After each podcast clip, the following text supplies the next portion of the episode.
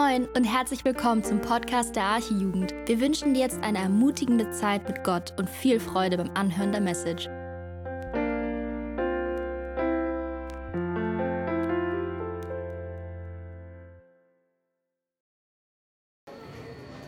So, wir kommen zur Ruhe. Danke für den Lobpreis, danke für die Impulse. Und ich äh, wünsche euch erstmal einen schönen guten Abend. Ich mache tatsächlich zum ersten Mal oder seit langer Zeit eine Predigt mit Headset. Es fühlt sich ganz komisch an, hier irgendwie Hände frei zu haben. Ich weiß gar nicht, wohin damit gerade. Ich muss erstmal klarkommen. Ähm, nur so ein Randfakt hier von mir. Ähm, ja, ich habe die Ehre, die letzte Predigt dieser Freizeit zu halten und äh, möchte euch einladen, dass wir jetzt gemeinsam äh, 2. Timotheus aufschlagen und dann das Kapitel 4 ähm, gemeinsam uns mal zu Gemüte führen. Und ich werde jetzt diesen ganzen Text nicht lesen, deswegen ist es umso wichtiger, dass ihr jetzt das Ding auf eurem Schoß liegen habt, also das Kapitel und dann in Form der Bibel. Und mit äh, in den Text guckt, weil ich immer wieder mal so ein paar Verse dann nennen werde. Und dann müsst ihr mit reingucken, weil ich werde jetzt nicht alle Verse und habe sie jetzt nicht per PowerPoint dabei. Ich habe aber ein paar Bilder dabei, um ein wenig das Ganze zu veranschauen, was, wir, was das Thema heute ist. Und ihr seht das jetzt schon, ich hoffe, ihr könnt das so ein bisschen sehen. Hier mit der Säule ist auch nicht so ganz cool, aber ihr könnt, denke ich, sehen. Ich möchte mich mit einem Beispiel anfangen. Jeder von euch kennt, denke ich, oder weiß, was ein Marathon ist. Also das da, ein Wettlauf. Vielleicht auch mal das nächste Bild noch mal schon mal anschmeißen. Genau, ein Marathon geht um die 42 Kilometer, ist ein ganz schön langer Wettlauf, wo wirklich die Wettläufer richtig Gas geben müssen, Kraft einteilen müssen, Ausdauer beweisen müssen. Und vielleicht ist nicht jeder von uns so einen Marathon schon mal gelaufen, aber jeder kennt, denke ich, von den Bundesjugendspielen ähm, einen Langlauf. Jeder Sportler kennt es an einem gewissen Punkt dann, zumindest kenne ich es so von den Bundesjugendspielen, an die Grenzen zu kommen. Das bedeutet, an einem gewissen Punkt habe ich es mal selbst bemerkt, dass ich am Ende eines Wettkampfs, gerade beim Langlauf, dass ich meine Beine nicht mehr gespürt habe, weil die einfach, ich war so ausgepowert. Ich bin am Ende, war ich nur noch am Funktionieren. Ich habe irgendwann gelaufen und ich merke irgendwie, hey, ich laufe, aber irgendwie merke ich gar nicht mehr, was hier abgeht. Ich konnte eigentlich nicht mehr und habe mich nur noch ins Ziel geschleppt. Ich kämpfte mich von Runde zu Runde vor und schleppte mich durchs Ziel und vielleicht auch dieser krasse Typ, der Erster geworden ist in Tokio. Ich kann den Namen nicht aussprechen, aber ähm, Wahnsinn, Wahnsinnsleistung, 42 Kilometer. Und im heutigen Kapitel blickt Paulus auf sein Leben zurück. Er blickt auf sein Leben zurück, indem er Timotheus beschreibt, dass sein Leben mit einem Marathon zu vergleichen ist. Er vergleicht sein Leben auch mit einem Kampf oder vergleicht sein Leben mit einem Opfer, was er für Gott gebracht hat. Denn seitdem er Jesus nachfolgt, läuft er den Marathon des Glaubens. Er kämpft den guten Kampf des Glaubens und sein ganzes Leben ist wie ein Opfer für Gott. Er hat aus Liebe zu Jesus sein ganzes Leben für ihn geopfert, indem er das Evangelium verkündete und alles, sein ganzes Leben, jeden Bereich seines Lebens Jesus unterordnete. Er kämpft gegen die Welt und ihre Sünde und er will, und das ist ein ganz großes Anliegen von ihm, er möchte Menschen für das Evangelium gewinnen. Und nun liegen viele, viele Kilometer anstrengender Strecke, wie bei diesem Typen 42 Kilometer hinter Paulus. Und er hat das Ziel erreicht. Das beschreibt er in Verse 6 und 7. Guckt mit mir rein. Er sagt dort, mein Leben ist ein Trankopfer geworden, das für Gott ausgegossen wird. Er sagt weiter, ich habe den guten Kampf gekämpft. Ich habe das Ziel des Laufes erreicht. Ich habe am Glauben festgehalten. Paulus hat das Ziel seines Marathons, des Marathons oder des Glaubens erreicht. Er hat das Ende seines irdischen Lebens erreicht und wartet nun darauf, seinen Retter zu sehen. Denn wir müssen uns mal kurz in die Lage versetzen, worin sich gerade Paulus befindet. Während dieser Brief geschrieben wird, befindet sich Paulus einsam in einem verlassenen Kerker, in einem kalten Gefängnis und wartet auf seine Hinrichtung, weil er das Evangelium in der Öffentlichkeit, also in Rom, verkündet hat. Er ist der festen Überzeugung, während, der Brief, während er diesen Brief schreibt, nun als Märtyrer für Jesus zu sterben. Denn damals, hat es schon mein Papa erwähnt, gab es eine Christenverfolgung unter dem Kaiser Nero, wo die ganzen Christen platt gemacht worden sind, weil sie zu Jesus gestanden haben.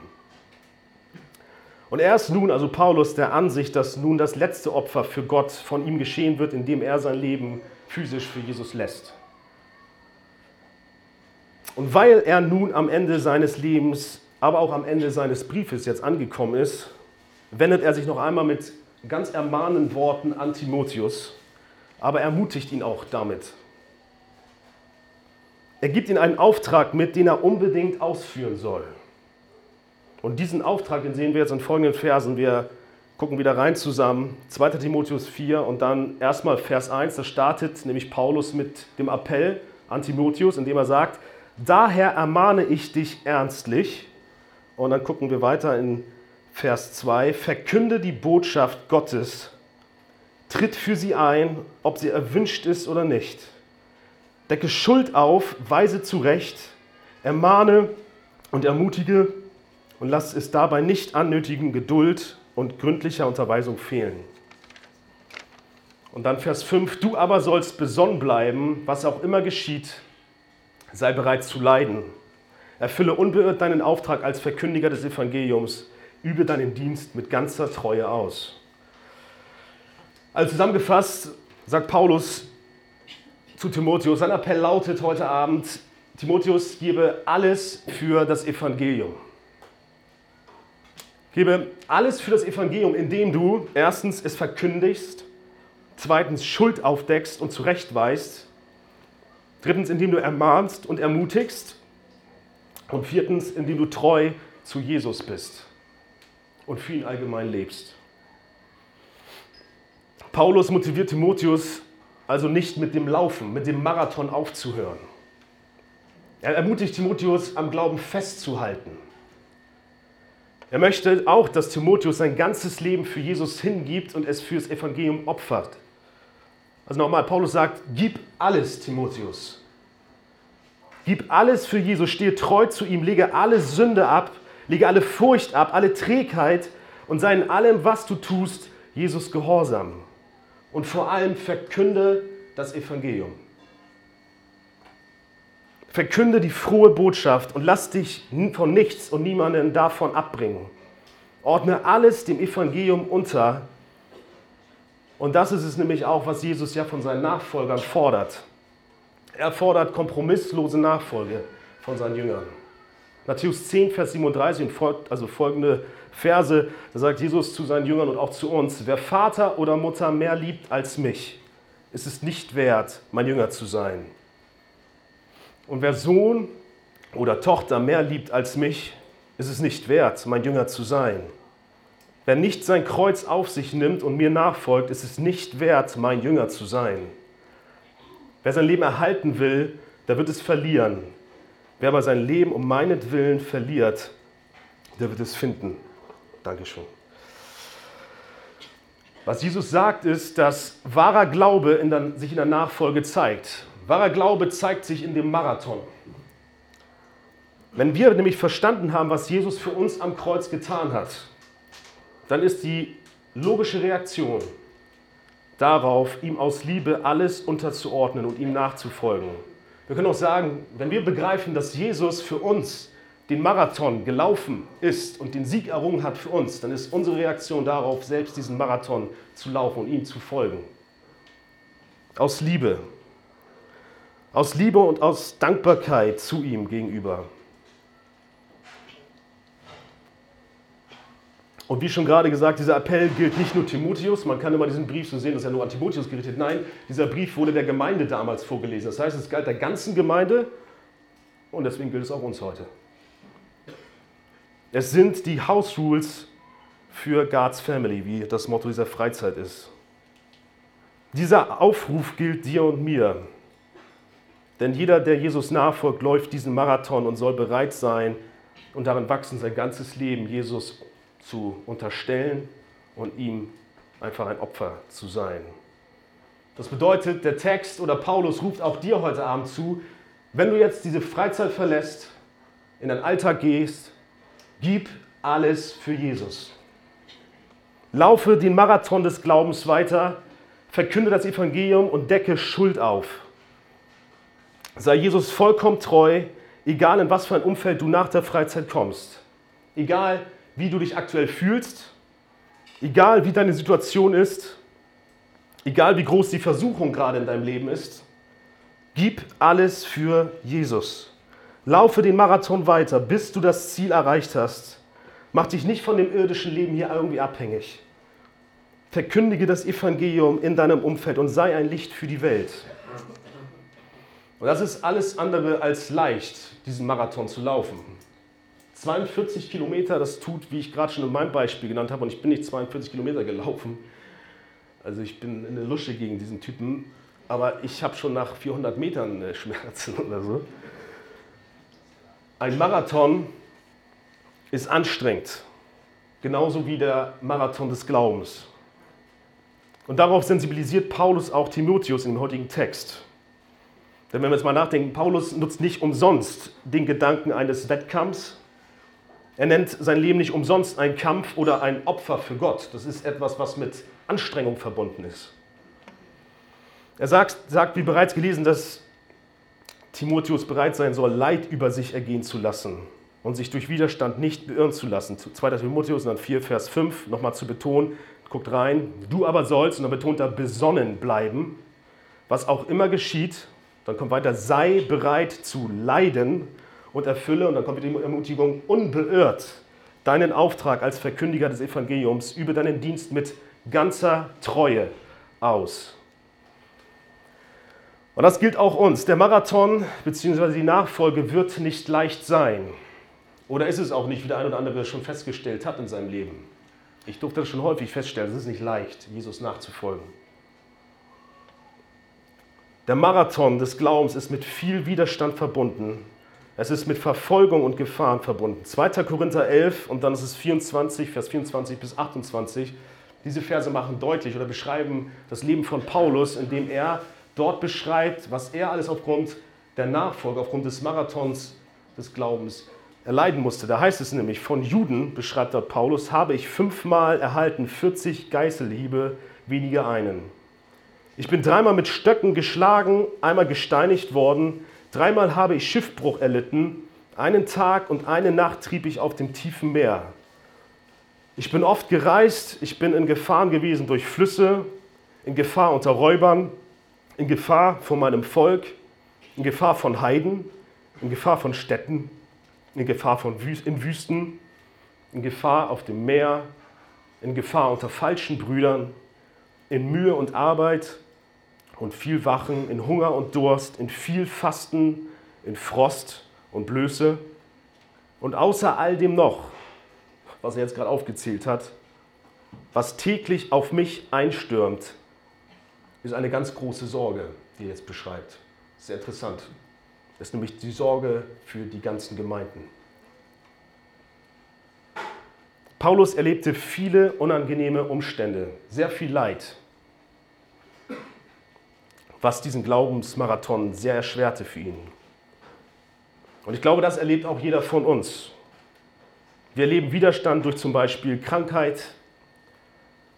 Vielleicht hat es noch nicht so viel, jetzt weil wir auch relativ jung sind, noch nicht so viel sowas getroffen, aber vielleicht im familiären Umfeld, Schicksalsschläge, wichtige Menschen sind weggebrochen, Versuchungen und auch eigenes Versagen, indem wir in Sünde und in alte Muster verfallen, aber auch durch Menschen, welche uns vom Laufen abhalten wollen, wird unser Marathon erschwert. Und du weißt, glaube ich, am besten selbst, was deine, deine Nachfolge irgendwie hemmt, was, was dir in der konsequenten Nachfolge irgendwie im Weg steht.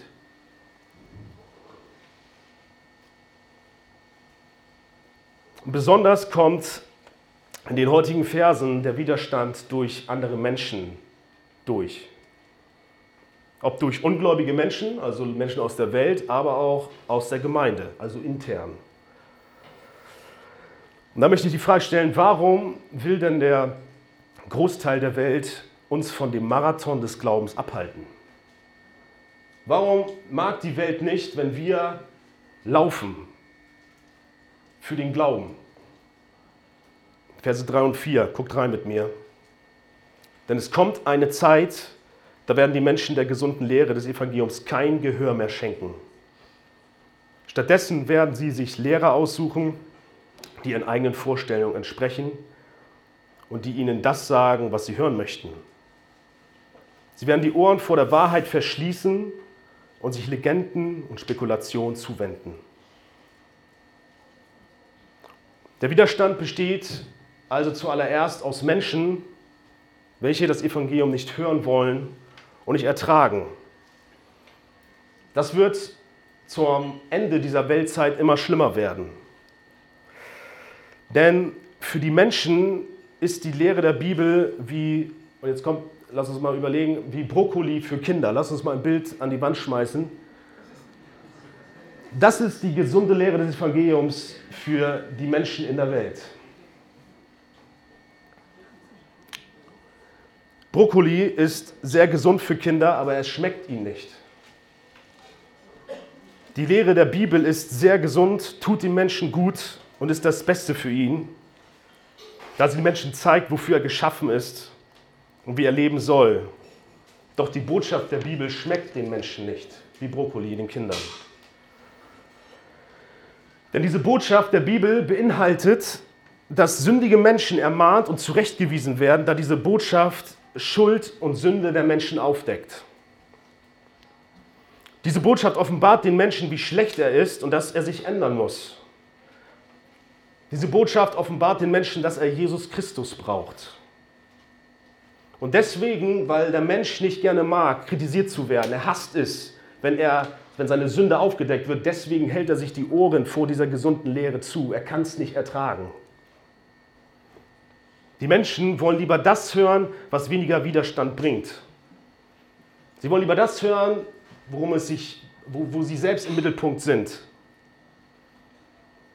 Deswegen öffnen sie sich lieber anderen Lehren, welche ihren Vorstellungen entsprechen und wo sie nicht mit ihrer Sünde und ihren Fehlern konfrontiert werden. Sie entscheiden sich wie Kinder dann eher, next picture, für Süßigkeiten, Schokolade, oder Lollis. Es schmeckt angenehmer, ist leckerer, aber ist ungesund und schadet langfristig den Menschen. Dieses Verhalten der Menschen gegenüber Jesus und seinem Evangelium wird immer schlimmer werden. Du kannst das Bild gerne schon mal wieder skippen. Und auch in die Gemeinde überschwappen. Davor warnt auch Paulus. Denn Paulus macht für Timotheus deutlich, dass die Menschen ihm immer weniger zuhören werden, also Timotheus, und dazu auch aktiv Widerstand leisten werden. Das hat Paulus selbst auch erleben müssen und das lesen wir auch in den Versen von heute. Nämlich Paulus berichtet von einem gewissen Alexander, wenn ihr mal in Verse 14 und 15 reinschaut.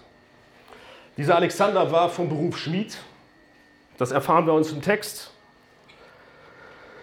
Und ob dieser Alexander zur Gemeinde gehörte, Entschuldigung, und vom Glauben abgefallen ist, ist unklar. Was aber durchkommt, ist, dass er Schmied vom Beruf war und sich ganz aktiv gegen Paulus und der Lehre des Evangeliums stellte. Wir lesen nicht genau davon, was jetzt sein Verhalten war, also wie er jetzt irgendwie Widerstand gegen Paulus gemacht hat, ob das jetzt einfach nur schlechte Nachrede war innerhalb der Gemeinde, dass die Leute was gegen ihn hatten, ob es irgendwie physische Verfolgung war sogar, dass Paulus um sein Leben fürchten musste durch diesen Alexander. Er hat aber scheinbar ordentlich Widerstand geleistet. Und indem wir nämlich lesen, dass er durch diesen Mann, also Paulus, viel Böses erfahren musste. Und Paulus warnt sogar Timotheus, dass er sich vor diesem Alexander in Acht nehmen soll, da so eine krasse Gefahr von ihm ausgeht. Und dann wird noch ganz deutlich in dem Text ein weiterer Widerstand für Paulus deutlich, den habe ich schon genannt, nämlich seine aktuelle Situation in Rom, wo er sich gerade befindet. Denn wie wir wissen, schreibt Paulus diesen Brief mit dem Wissen, dass er bald hingerichtet wird. Der Widerstand der Welt äußert sich sogar in seinem Leben mit dem Märtyrertod, dass er sein Leben für Jesus geben wird. Die Welt hasst nämlich das Evangelium so sehr, dass Paulus und viele weitere Menschen sogar für diese Botschaft sterben mussten. Und ich denke, was wir daraus mitnehmen können ist oder müssen, ist, wenn du ein echter Nachfolger von Jesus Christus bist, dann kannst du dir hundertprozentig sicher sein, dass du für Jesus leiden wirst. In ähnlicher Form wie Paulus. Das heißt nicht, dass du gleich als Märtyrer für ihn sein Leben geben wirst, aber du wirst Widerstand erleiden. Du wirst Ausgrenzung erfahren. Menschen werden schlecht über dich reden, sie werden dich schief angucken. Vielleicht wirst du sogar Freunde verlieren. Das muss nicht immer sein. Aber es ist wahrscheinlich und wir sollten nicht überrascht davon sein, wenn das passiert. Jesus sagt in Johannes 15, 18 bis 20, wenn die Menschen euch hassen, dann vergesst nicht, dass man mich schon vor euch gehasst hat. Diese Welt würde euch lieben, wenn ihr zu ihr gehören würdet, doch ihr gehört nicht mehr dazu. Ich selbst habe euch erwählt und aus der Welt herausgerufen. Darum hasst die Welt euch. Erinnert euch daran, dass ich gesagt habe, ein Diener steht niemals höher als sein Herr. Deshalb werden sie euch verfolgen, wie sie mich verfolgt haben. Und wenn sie auf meine Worte gehört haben, werden sie auch auf eure hören. Umso mehr du für Jesus kämpfst, umso mehr du für Jesus lebst und umso weiter du in diesem Marathon vorangekommen bist, umso weiter du Wegstrecke zurückgelegt hast, wird der Widerstand größer werden. Du wirst von den Menschen gehasst werden um Jesu Namen willen. Und die Frage, die jetzt eigentlich Paulus so stellt, ist, ob du dich davon verunsichern lässt. Lässt du dich davon verunsichern oder hältst du am Glauben fest? Denn Paulus schreibt genau deswegen die Verse von heute. Er möchte, dass du nicht aufhörst, wie gerade schon ein paar Mal gesagt, dass du diesen Marathon nicht aufhörst. Er möchte, dass du das Ziel erreichst und nicht aufgibst. Wir können uns vorstellen, Paulus hat voller Leidenschaft diesen Brief geschrieben, vielleicht auch diktiert an Lukas. Und wir können uns vielleicht vorstellen, wie er im Gefängnis sitzt in seiner Zelle und diese Zeilen vielleicht sogar enthusiastisch ausruft, lauf weiter, ermutigt er Timotheus. Das Ding ist, Paulus hat schon vieles erlebt, indem er zum Beispiel erlebt hat, wie Menschen, die scheinbare Mitstreiter waren, aufgegeben haben, den Marathon weiterzulaufen. Denn er berichtet auch in dem Text von heute von einem Mann namens Demas. Demas war scheinbar kurz diesen Marathon mitgelaufen.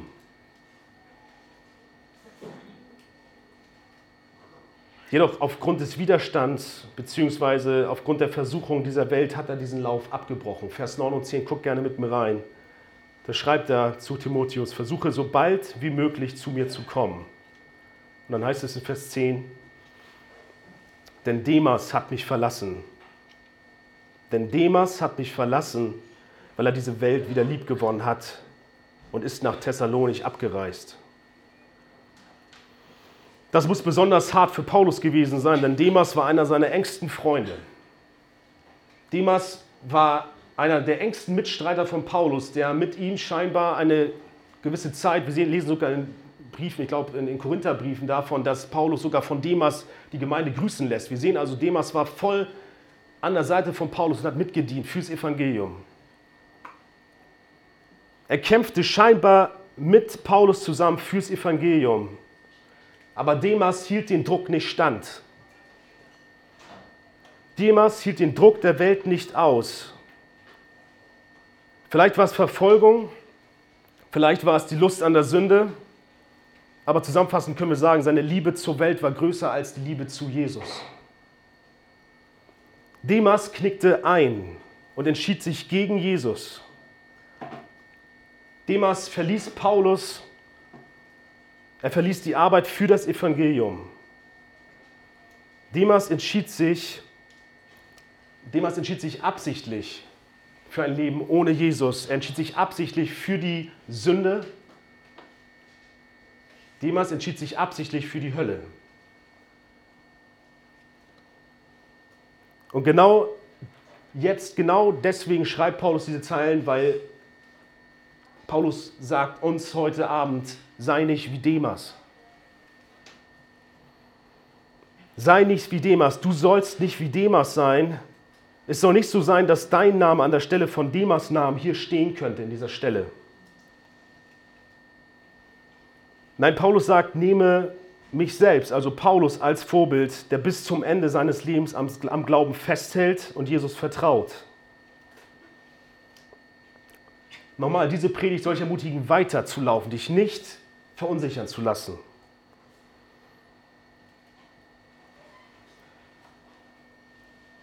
Lebe für Jesus und verkündige das Evangelium.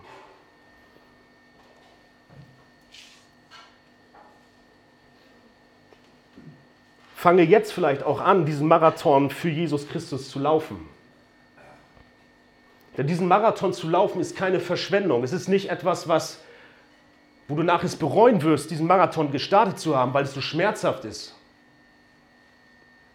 Nein, dieser Marathon lohnt sich.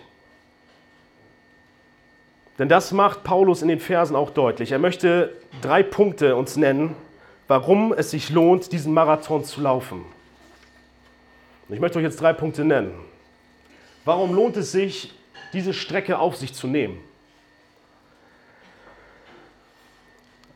Als erstes, laufe den Marathon, weil Jesus bald wiederkommt und die Welt richten wird.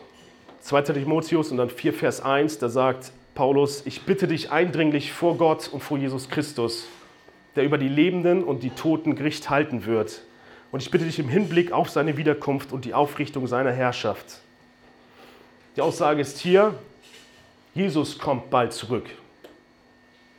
Jesus kommt bald zurück auf diese Erde, auch wenn es scheinbar jetzt gerade nicht so aussieht. Ich glaube, wir haben alle nicht das Gefühl, das ist, wirkt so weit weg. Jesus kommt, wann, wann will er wiederkommen? Es wirkt nicht so. Wir haben es nicht so präsent, aber doch ist es wahr. Jesus kommt bald zurück. Paulus ist davon fest überzeugt. Und er ist davon fest überzeugt, dass er wiederkommen wird und dann wird er über jeden Menschen richten. Jesus wird dann alle Taten von jedem Menschen hervorholen und er wird über sie Gericht halten. Und das Einzige, was Menschen dann retten wird, ist der Glaube an das Evangelium. Es ist der Glaube daran, dass Jesus für die Schuld der Menschen am Kreuz bezahlt hat und die ihm vertrauen und ihm nachfolgen, die also den Marathon gelaufen sind, die wird er zu sich nehmen, in die Herrlichkeit zu sich. Und die, die nicht diesen Marathon gelaufen sind oder abgebrochen sind, die wird er verstoßen und die werden in die ewige Hölle kommen. Deswegen sollen wir ermutigt sein, den Marathon zu laufen und das Evangelium zu verkündigen, zu verkünden. Denn viele Menschen gehen ohne das Evangelium verloren. Die gehen in die Hölle. Das war die erste Ermutigung. Zweite Ermutigung. Laufe den Marathon, weil Gott dir hilft und treu an deiner Seite ist. Verse 16 bis 18. Da lesen wir einmal, als ich das erste Mal vor Gericht stand, sagt Paulus da, und mich verteidigen musste, da trat niemand für mich ein. Alle ließen mich im Stich möge es ihnen nicht angerechnet werden. Und dann sagt er weiter, der Herr aber stand mir zur Seite und gab mir Kraft, sodass ich meinen Auftrag, seine Botschaft allen Völkern zu verkündigen, auch bei dieser Gelegenheit im vollen Umfang erfüllen konnte. Was Paulus beschreibt, ist, dass es also eine Vorverhandlung gab, bevor er jetzt, es gibt dann so zwei Verhandlungen gab es, einmal so ein Gericht, ob er dann, für was er verurteilt wird. Und er berichtet, dass er bei dieser ersten Verhandlung von allen seinen Freunden im Stich gelassen worden ist. Er war ganz allein auf sich gestellt in diesem Gerichtssaal. Keiner stand ihm zur Seite. Seine Freunde und seine engen Begleiter hatten ihn verlassen und waren zum Teil abwesend, weil sie in anderen Städten für das Evangelium kämpften. Wahrscheinlich hatte er oder hatten alle durch die aktuelle politische Situation und durch die Christenverfolgung aber auch einfach Angst, als dass sie sich sichtbar zu Paulus stellen in so einer Situation. Paulus war scheinbar allein in dieser Gerichtsverhandlung. Doch Gott hielt treu zu ihm. Wir lesen, er gab ihm sogar Kraft und sogar in der eigentlich unwahrscheinlichsten Situation die Möglichkeit, das Evangelium zu verkünden, lesen wir hier. Er ist sogar bei der Vorverhandlung durch Gottes Gnade noch einmal knapp den Tod davongekommen, obwohl er da schon mit seiner Hinrichtung rechnete. Also er hat schon damit gerechnet, dass er eigentlich jetzt schon direkt einen Kopf kürzer gemacht wird. Aber Gott hat nochmal Gnade walten lassen und er hat die Möglichkeit gehabt, nochmal das Evangelium zu bringen. Gott ist mit uns bei diesem Marathon. Gott ist mit uns in der Nachfolge. Jesus sagt in Matthäus 28, Vers 20, und seid gewiss, ich bin jeden Tag bei euch bis zum Ende der Welt. Wir dürfen wissen, dass Jesus bei uns ist. Er gibt uns die richtigen Worte und wird für uns kämpfen und im Marathon stärken. Du darfst dir auch sicher sein, dass er dich bei sich halten wird, bis du das Ziel erreicht hast. Er trägt dich sogar bis ans Ziel. Das macht Paulus in Vers 18 nochmal deutlich. Da sagt er, Jesus wird mich auch weiterhin vor jedem feindlichen Angriff retten, Vers 18, und wird mich bewahren, bis ich in seinem himmlischen Reich bin. Und dann endet er, ihm gebührt die Ehre für immer und ewig. Er wird mich bewahren, bis ich in seinem himmlischen Reich bin.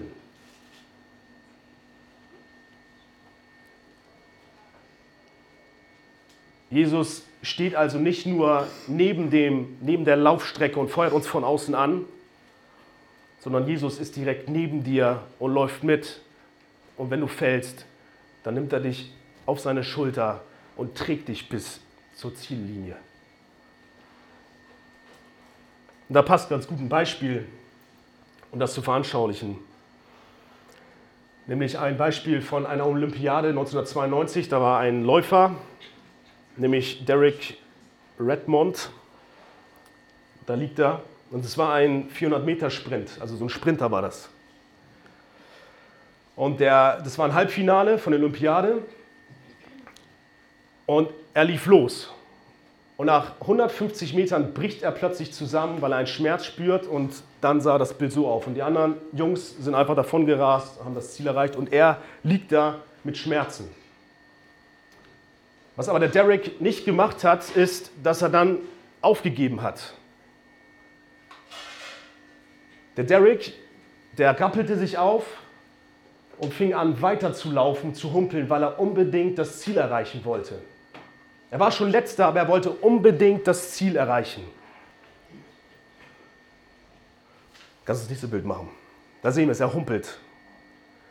Und auf dem Weg kommt plötzlich, und da sehen wir auf der rechten Seite ein Mann auf die Laufbahn gelaufen, hinter Derek hinterher.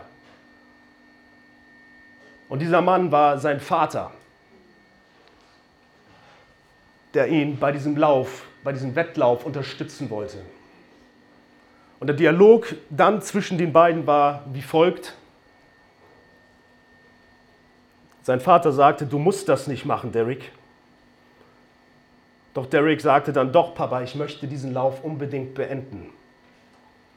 Und sein Vater antwortete ihm, dann vollenden wir es zusammen. Nächstes Bild.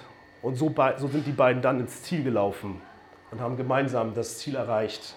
Und der Vater hat dann Derek quasi gestützt und bis ins Ziel gebracht. So wie der Vater von Derek, Derek geholfen hat, hilft uns Jesus und trägt uns bis ans Ziel. Das dürfen wir wissen. Das darf uns eine Beruhigung auch sein in dem Marathon. Wir verlieren selbst die Kraft, wir versagen, wir fallen in Sünde, wir haben Menschenfurcht. Wir alle schaffen es nicht aus uns selbst heraus, diesen Marathon zu laufen und das Ziel zu erreichen. Aber wir dürfen wissen, dass Jesus uns nicht von der Seite nur anfreut, wie ich gerade schon gesagt habe, sondern er ist wie der Vater von Derek direkt neben uns und stützt uns. Und am Ende trägt er uns sogar nochmal bis zum Ziel. Hebräer 12, 1 und 2. Mit Ausdauer wollen wir noch das letzte Stück bis zum Ziel durchhalten. Dabei wollen wir nicht nach links und nach rechts schauen, sondern allein auf Jesus schauen. Und dann heißt es, er hat uns den Glauben geschenkt und wird ihn bewahren, bis wir am Ziel sind. Laufe den Marathon, weil Gott treu dir zur Seite steht. Das war der zweite Punkt.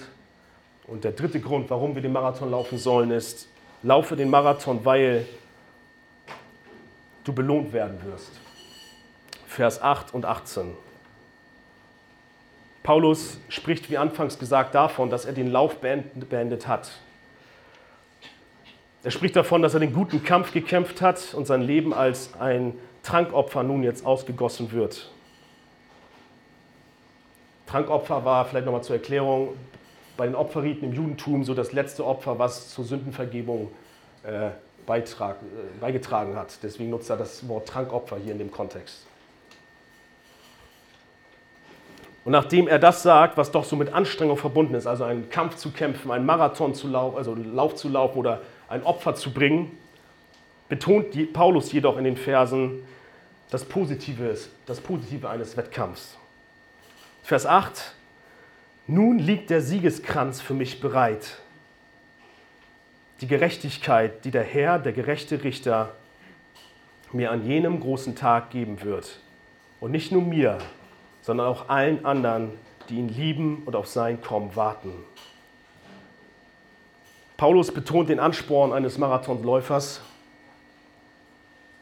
nämlich die Medaille oder den Siegeskranz, die Belohnung.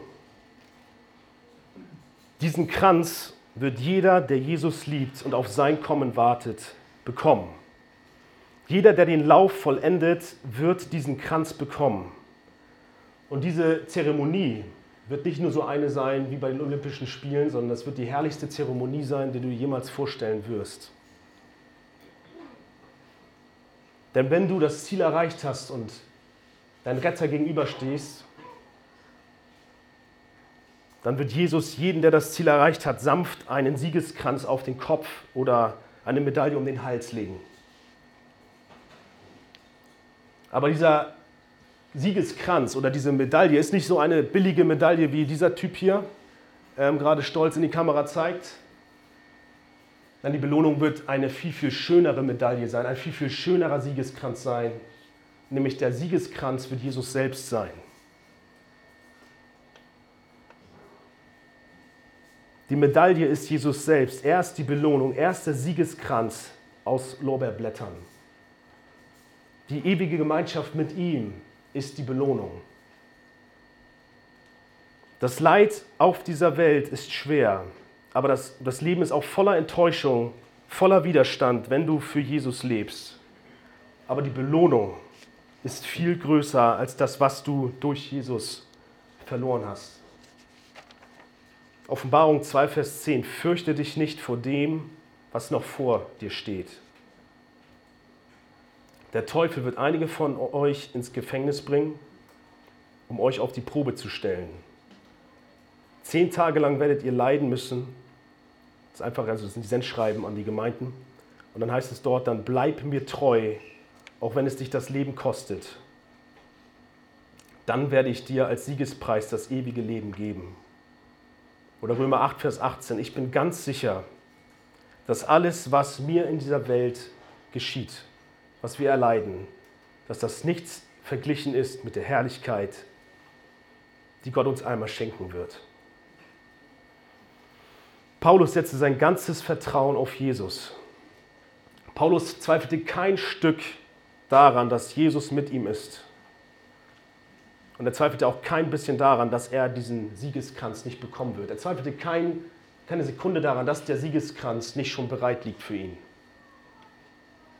Und so möchte ich uns jetzt zum Ende einfach ermutigen, dass wir nach dieser Freizeit nochmal alle ins Gebet gehen und überdenken, wie wir zu Jesus stehen. Dass wir Gott bitten, dass er uns Kraft schenkt, diesen Marathon für ihn zu laufen. Dass er uns auch den Blick für die Belohnung gibt, dass wir mehr auf den Himmel ausgerichtet leben. Lasst uns Jesus bitten, dass wir das Evangelium auch weitergeben. Dass wir Menschen auch erreichen. Lass, lass das auch ein Anliegen für dich werden, dass du rausgehst nach dieser Freizeit und nicht nur dein Leben verschwendest für deine eigenen Dinge, sondern dass du auch Liebe auslebst, indem du auf die Straße oder auch an einem Arbeitsplatz einfach Licht bist. Denn wir haben gehört, Menschen gehen verloren. Lass uns einfach Gott jetzt bitten, dass wir straight für ihn leben. Lass uns für ihn diesen Marathon jetzt laufen.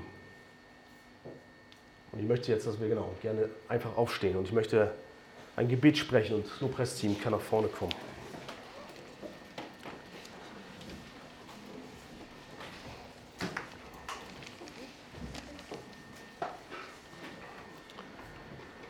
Jesus, danke, dass du uns versprochen hast, dass du mit uns alle Tage bist, dass du uns unterstützt in unserem Lauf, dass wir wissen dürfen, dass wir nicht alleine sind. Und ich bitte dich einfach, dass wir ein Herz kriegen, was voll Liebe ist für dich, dass wir uns hingeben für das Evangelium, dass wir ein Opfer sind für dich, Jesus. Ich bitte dich einfach, dass wir wirklich zu Marathonläufern werden für das Evangelium und dass wir uns gebrauchen lassen wollen, Jesus. Ich bitte dich einfach, dass du diese Herzen von jedem Einzelnen jetzt hier veränderst, sodass wir wirklich ermutigt auch in den Alltag gehen und für dich leben, Jesus. Hilf uns dabei. Danke, dass wir dich haben, dass wir immer auf dich schauen dürfen, weil du das Ziel schon vor uns erreicht hast, dass der Weg geebnet ist. Danke, dass wir gar nicht verlieren können, weil du schon gewonnen hast, Jesus. Ich bitte dich einfach, segne uns alle hier, dass wir wirklich Zeugnis für dich sind. Amen.